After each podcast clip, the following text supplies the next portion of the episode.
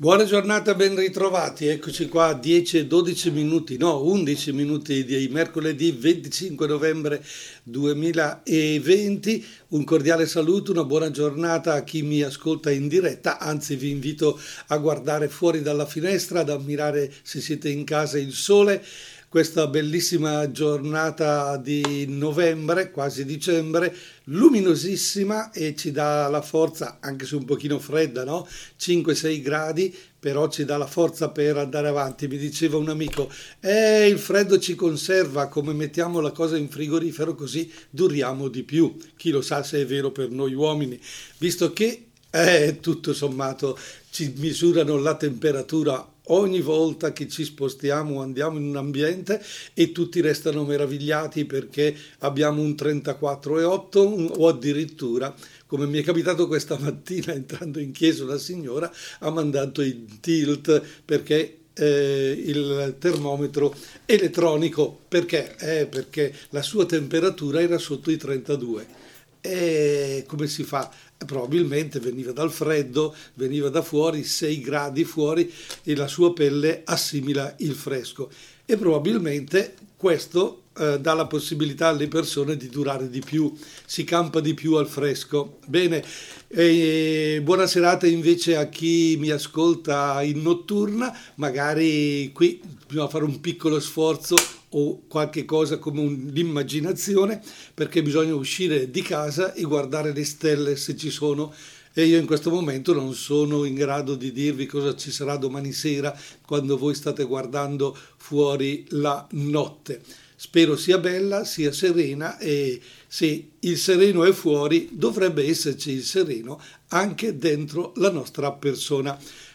Buona, buon ascolto anche a chi segue questa trasmissione tra qualche giorno, tra qualche settimana, che ne so io, o perché va a riascoltarla perché è registrata in un angolo oscuro on demand che si può andare a cercare, registrata in broadcast.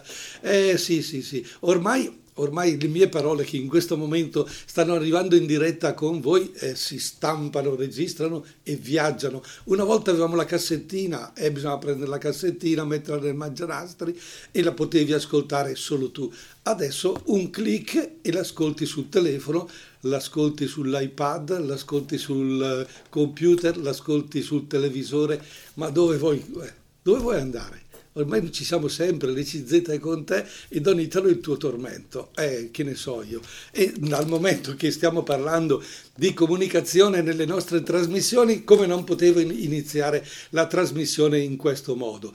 E allora va bene, fermiamoci già qui, dai, con vertigine levante, diamo una svolta bella, brillante a questa nostra trasmissione. Il vecchietto diventa giovane. Levante, bene, bene, bene, eccoci qua, ci siete, ci siamo, vogliamo parlare di comunicazione, vogliamo continuare il discorso della settimana. Fabio, ti ricordi di cosa abbiamo parlato la settimana scorsa? No, Ai ai ai ai ai, qui ci perdiamo, no, eh, lo scuso perché mentre facevamo la trasmissione lui aveva altro da fare al mixer, come si dice in regia si tiene un occhio o un orecchio verso il conduttore perché non, non dica fesserie e al limite gli togliamo immediatamente l'audio, dall'altra parte però invece bisogna fare qualcosa d'altro perché ci sono altri strumenti, quindi un occhio da una parte, un, uh, un, orecchio dall'altra, una mano da una parte e una mano dall'altra e Fabio è sdoppiato, non può ricordarsi. Ma mi dici che si è ricordato, ti sei ricordato di che cosa abbiamo parlato? Ah, sì, dice, sai che il giornale di Brescia, ah, ti sei ricordato che il giornale di Brescia ha detto basta, io non entro più, non voglio più stare su Facebook perché c'è troppa violenza, eccetera, eccetera. Bene, ne abbiamo parlato in lungo e in largo, ma a distanza di una settimana potremmo dire è già calato il silenzio, ce ne siamo già dimenticati. Il brutto e il bello della comunicazione è questo, che ingigantisce un argomento e poi lo fa morire in un attimo e allora c'è il rischio di andare avanti nella vita nel mondo della comunicazione con che cosa? Eh, con dei fuochi d'artificio la grossa notizia oggi viene poi smentita domani, viene dimenticata postdomani perché è surclassata da un'altra notizia. E allora io invece voglio fare il contrario, voglio restare su quella notizia, voglio cercare di capire, per esempio, ti interessa Fabio, che cosa è stato detto durante la settimana, chi ha preso posizione pro o chi ha preso posizione contro.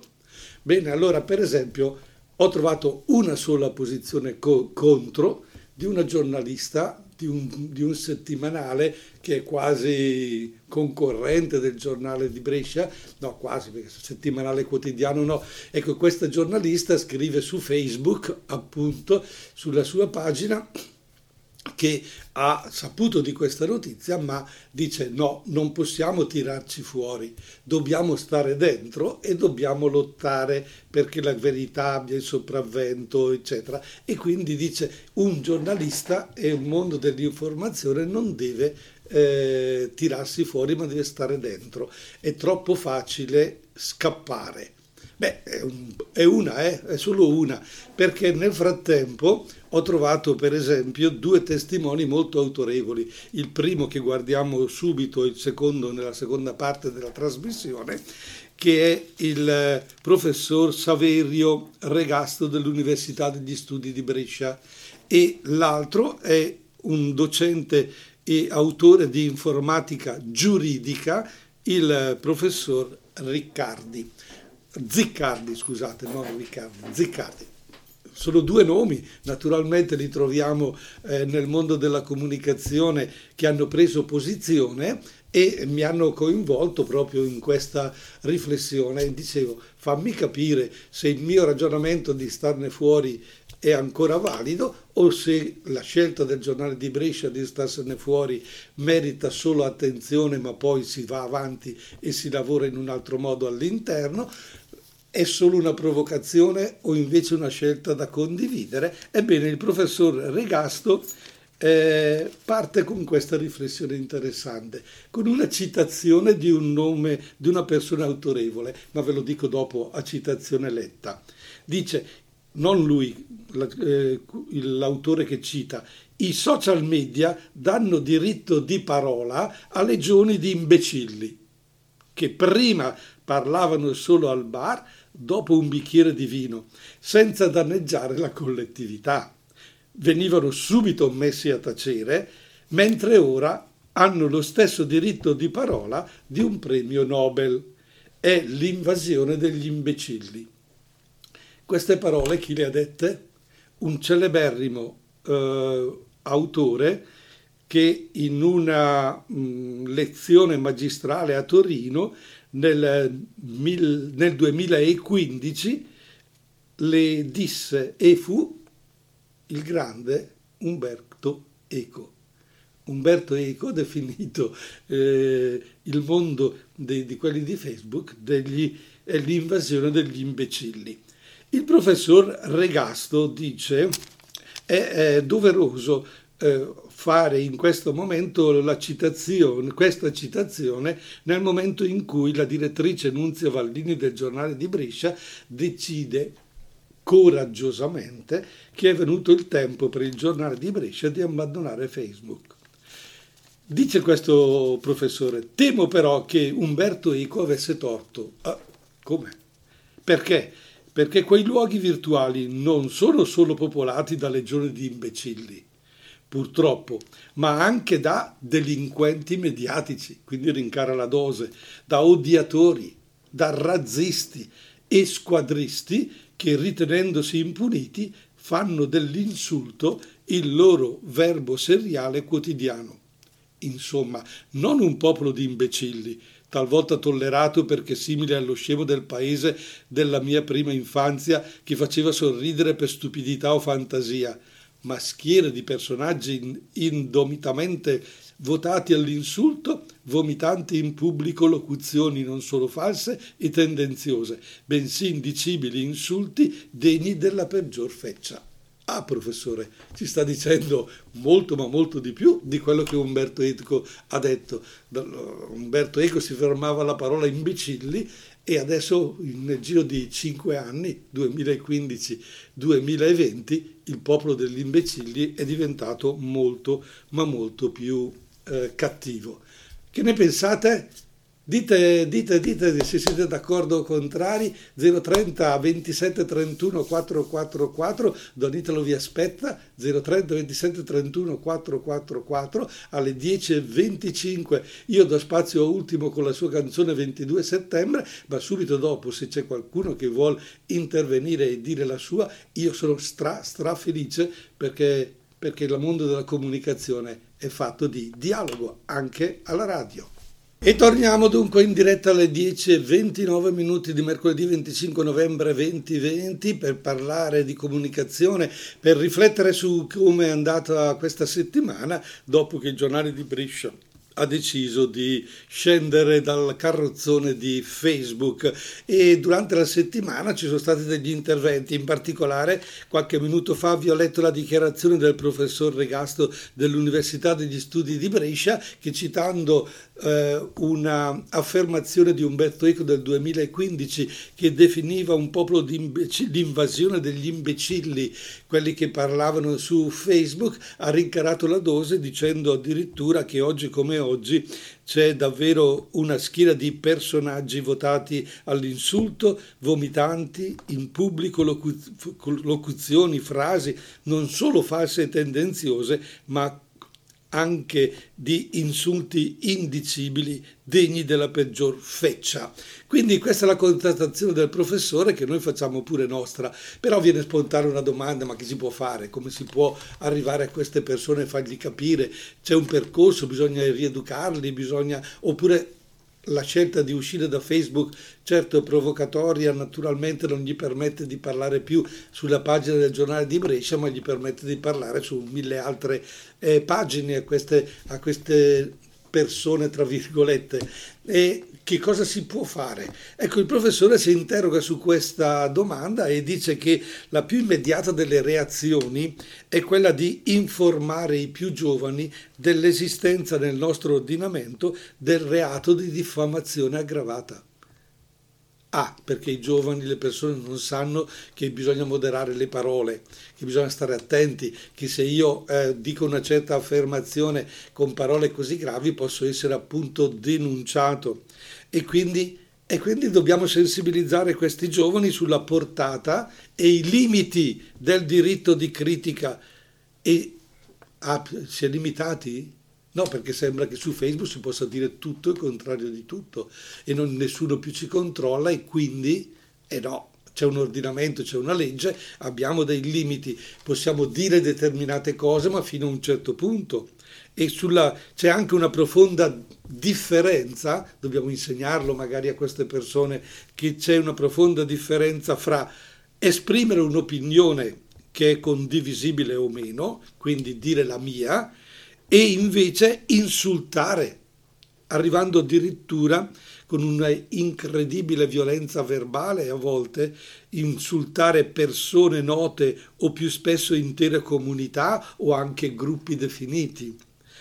E quindi dovremmo insegnargli, e però questa è una bellissima strada, ma come gli insegno?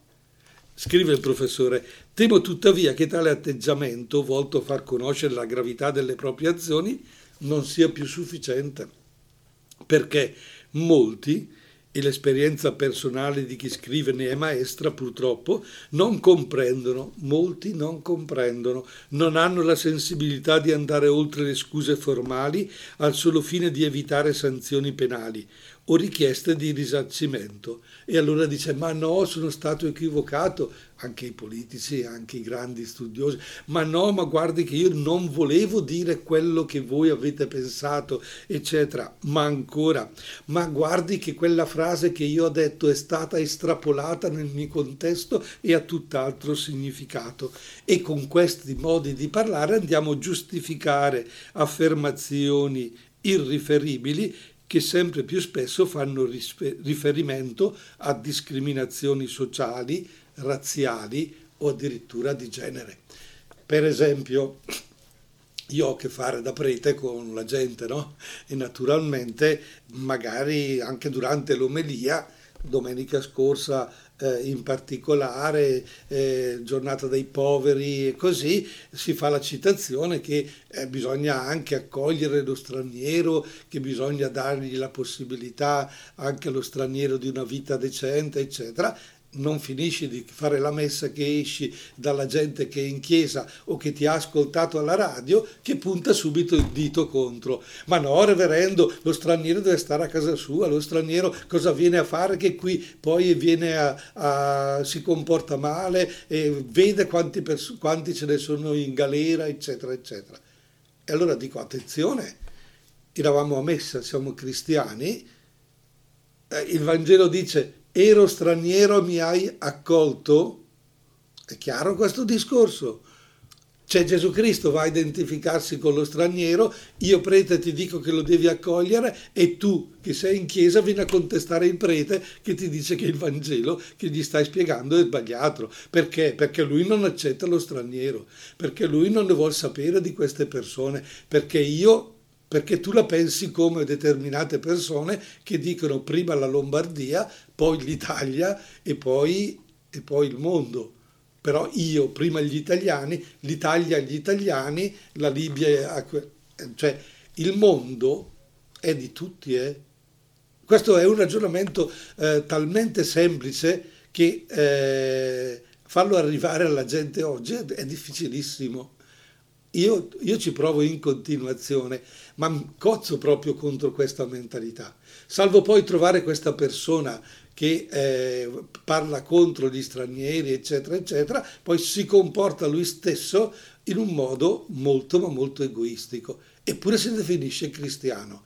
Attenzione, qui abbiamo delle grosse eh, contraddizioni, perché noi diciamo che una cosa è straniera quando ci fa comodo, ci è nazionale quando ci fa comodo, ci è, e allora non siamo noi il criterio di giudizio, noi non siamo, io, io, io persona non posso dire le cose per me, quello che va bene a me e adattarmelo ad ogni cosa, perché ad un certo punto allora con questo criterio, ecco che su una eh, su Facebook, eccetera, io scrivo quello che voglio, quello che mi salta per la testa, salvo dire oggi una cosa, domani il contrario, domani il contrario del contrario, ma l'importante è che io parli e che dica qualcosa.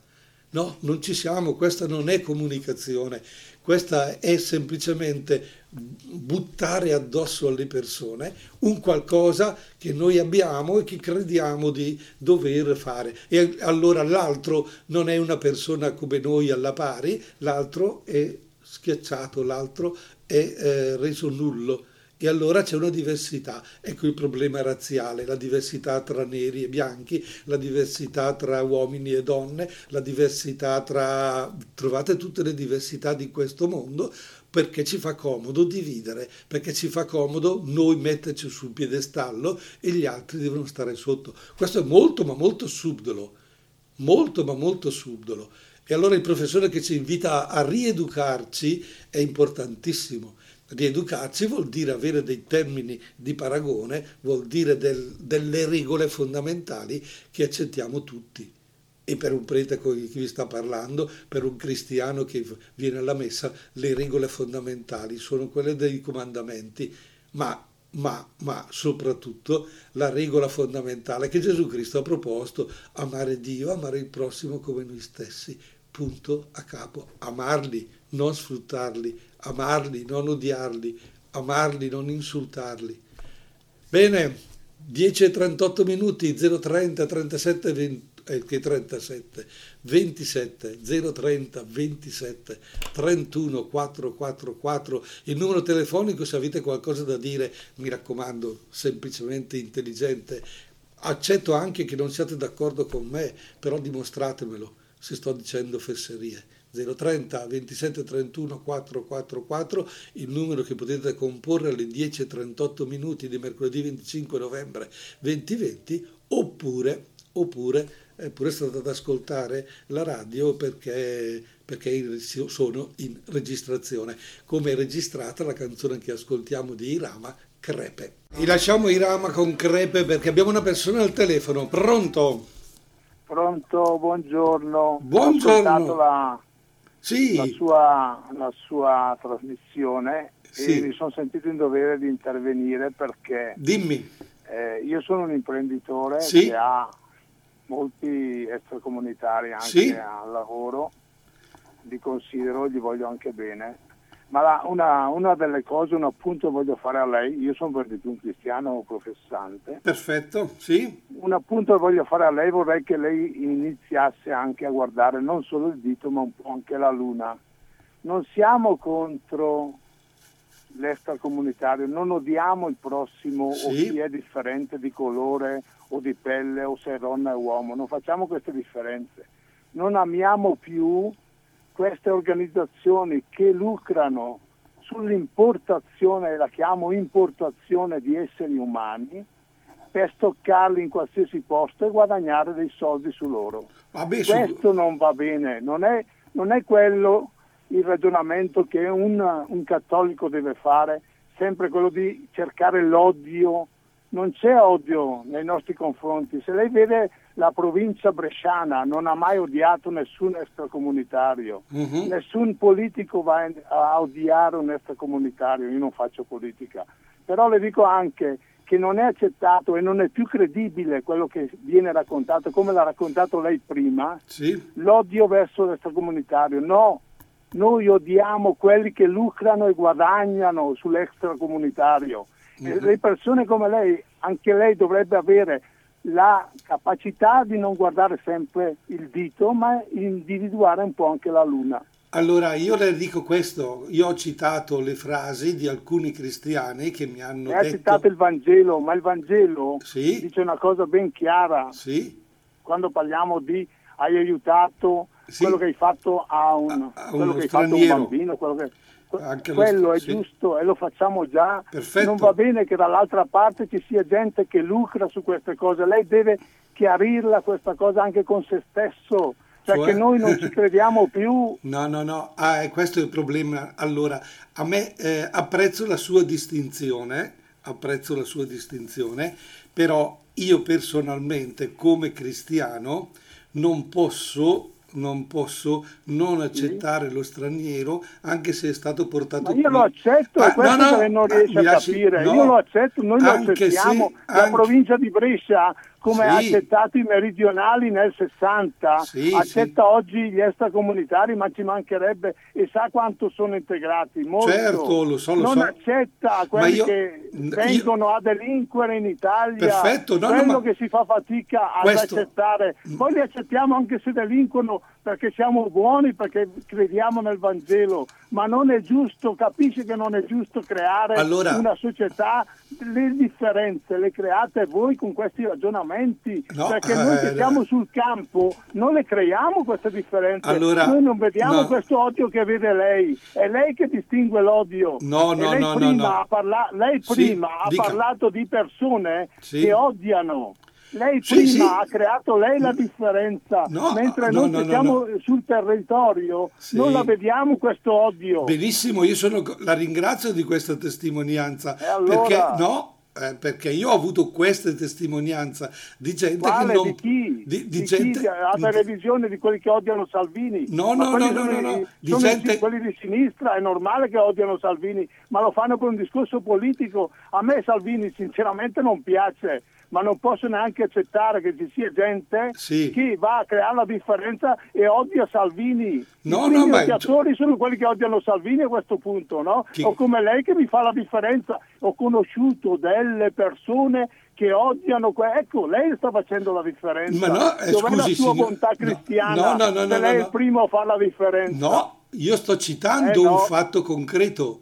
Io ho conosciuto queste persone. Ah, lei ha cono- ma Se vuole le faccio anche nome e tanti, Ma, cognome. non po- ma io non porto degli imbecilli a- ad esempio, io porto delle persone corrette e porto ad esempio Io la sto- situazione, Sì. non le persone. Allora, io questo discorso lo faccio in una trasmissione che è legata al discorso della comunicazione. Quindi io sto proprio dicendo che parliamo, facciamo delle affermazioni e andiamo in contraddizione Proprio? È un finto buonismo, è un finto buonismo. No, Guardi che io non me la sarei mai sentita di chiamarla, no. perché stavo cambiando canale, ma ho detto, ma, ma non benissimo. è corretto parlare alle persone in questa maniera, io... è sbagliatissimo. No, capito? No, non è sbagliatissimo. È sbagliatissimo perché l'odio lo innescate voi. L'odio è creare la differenza e far notare la differenza. Quando una persona come lei fa notare la differenza, automaticamente ah, no, eh, ascolti, eh, no, ascolti per cortesia, no. se una persona, se una persona eh, mi fa un discorso razzista, nei confronti, nei confronti dello straniero. Non c'è razzismo, asco- il razzismo lo vede solo lei. Allora io non le sto dicendo, io le sto, per benissimo, lei, lei vede questa cosa io ho questa... un, ragazzo, un, ragazzo, un bambino, il bambino nasce, non è razzista, vanno all'asilo Ma... e si trovano in comunità con neri, rossi, gialli e verdi, il bambino non la nota la differenza. Allora, allora lei è mi sta... È crescendo che diventa razzista, sì, ma, ma non diventa razzista perché odia il nero, diventa razzista quando razzista nel confronto di un un certo modo di governare le persone che è sbagliato perché approfittare di questi poveretti ma questo le sa... sbarcare a tutti i costi per ottenere degli sussidi a queste organizzazioni che ci guadagnano e lucrano ma, è sbagliatissimo. Certo, Io amo, ma... amo, i missionari, ho sempre dato tanto, tanto, tanto aiuto mm. ai missionari perché i missionari veramente vanno sono... ad aiutare ma le persone. ma io questo ragionamento lo sottoscrivo in pieno e la eh, ringrazio. Vabbè, allora non crei le differenze lei in una mm. trasmissione radiofonica. Ma non sto io, non, cre... sarei... io ma... non, faccio politica perché non me la sento. Ma, io, non, non ma non sto facendo politica io. Sono deluso da, sono deluso. No, lei ha fatto una distinzione tra e lei che ha detto odia. Eh, eh, ma certo, ma io dico e io l'ho chiamata per dire guardi che se lei fa la distinzione eh, ha, ha, parlato così bene di differenze, poi lei primo fa la differenza. No, ho, no. ho visto questo che odiava quell'altro, no. ho visto questo che parlava così, es- ma questo è un esempio, quello sarà stato magari anche uno stupido, Perfetto. lo ad esempio. Ma io ma sto dicendo... Non ha, non ha, parlato delle tante persone che invece vogliono bene agli extracomunitari che ma sono qua da noi a lavorare. Allora, va benissimo questo discorso, la ringrazio di tutto quello che ha detto e sono pienamente bene. d'accordo, però il ragionamento che io sto facendo, allora lei mi dice che le parole che il professore ha detto, che ci sono, eh, c'è gente che è votata all'insulto, che c'è gente che vomita in pubblico frasi affermazioni vabbè, false dai, e tendenziose. Vabbè, dai, le abbiamo già sentite, abbiamo già visto ci sono tutte persone che odiano e siamo pieni di razzisti in Italia, di fascisti e di nazisti. Il eh, problema però non è quello. Io sto Il dicendo... problema però non è quello, perché quando lei vede un bresciano e che incontra un nero, sì. un nero, un, eh, sì, un, sì. Eh, un giallo, un cinese,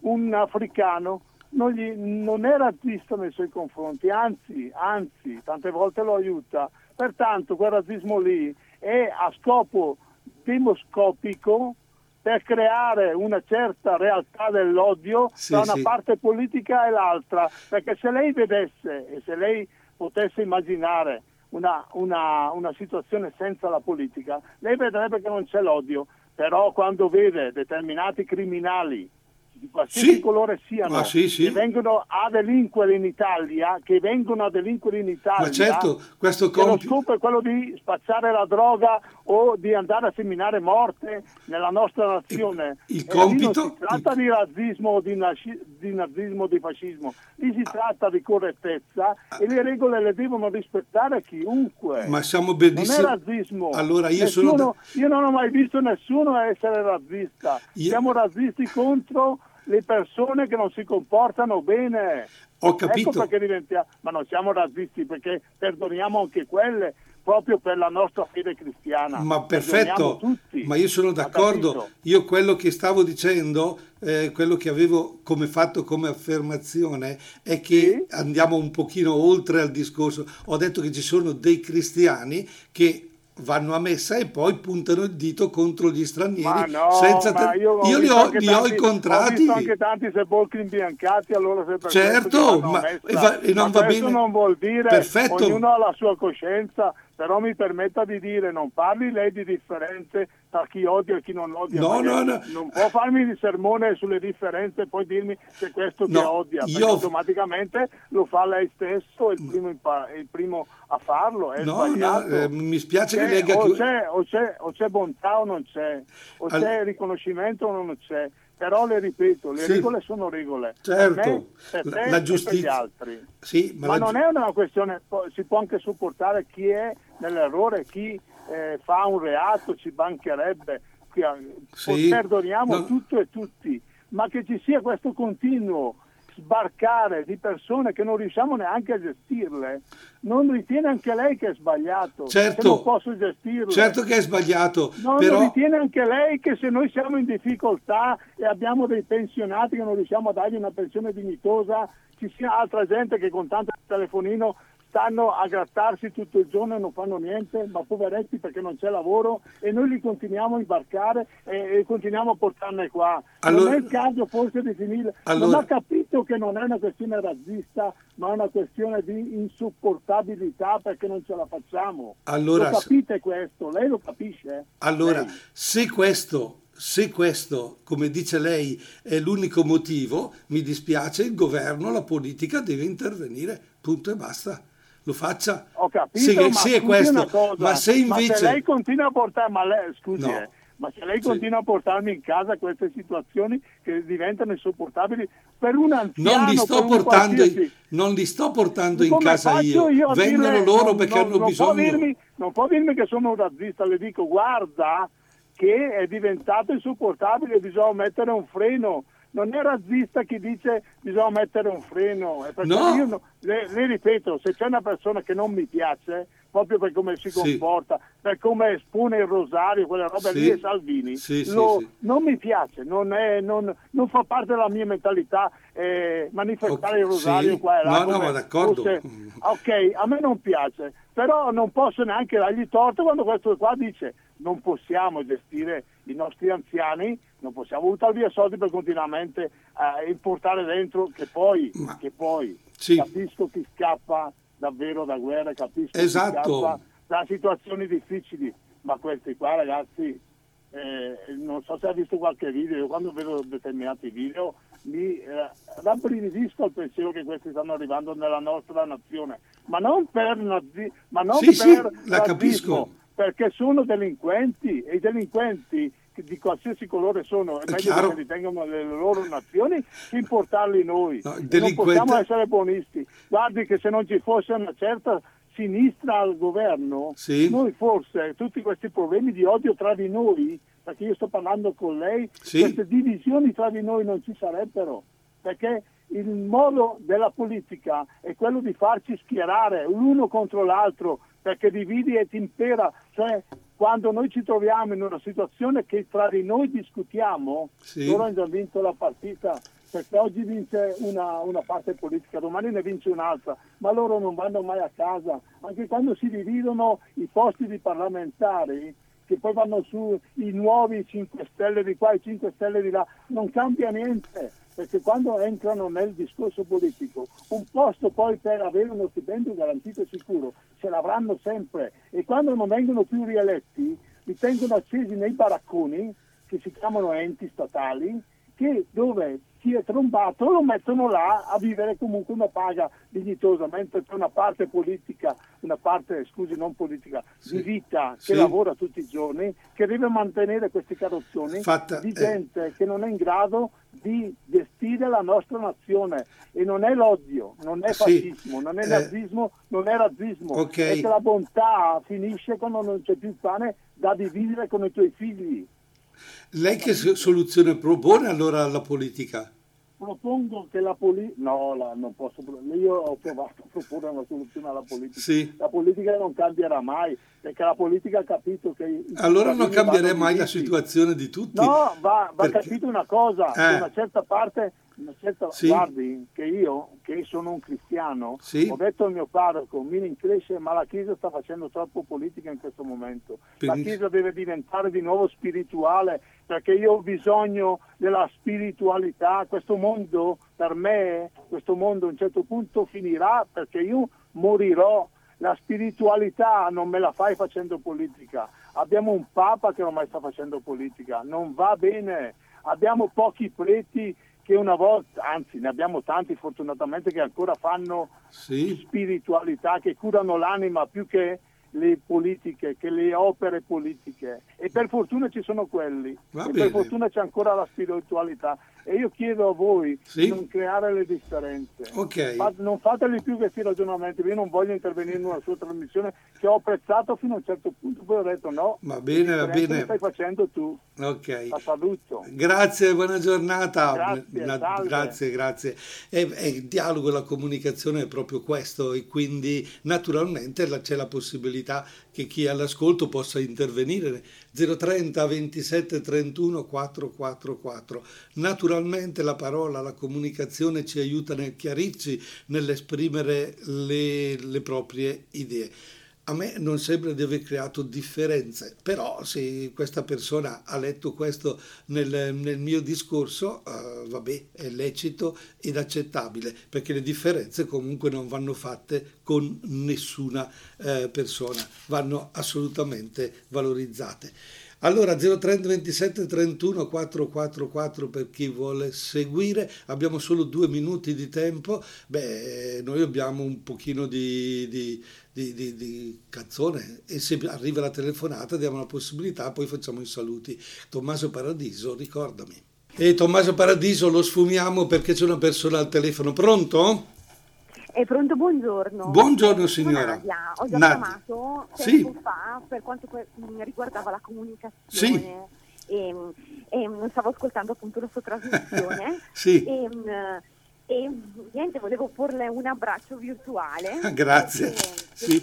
quello che sta dicendo. Come? Mi dispiace tantissimo quando sento mm, che, non, che anche il Papa non viene capito e che ah, tante volte noi cristiani vogliamo le, interpretare il Vangelo a modo nostro, leggendo le belle cose che ci sono nel Vangelo, che sì. è durissimo però. Per quello che diceva il Signore sì. eh, prima, è difficile, è difficile, da mettere in pratica, nel senso sì. è vero che quando una persona non ha da mangiare è difficile darlo agli altri. Sì. Eh, però è quello che ci insegna Gesù, io penso che sia quello di, aiuti, di amare il, il, prossimo come noi stessi e come lui ci ha amato, facendo anche, mh, mm, mm, diciamo, sforzandoci di andare eh, contro, cioè andare oltre le difficoltà sì. e che non è proprio per nulla facile. Niente.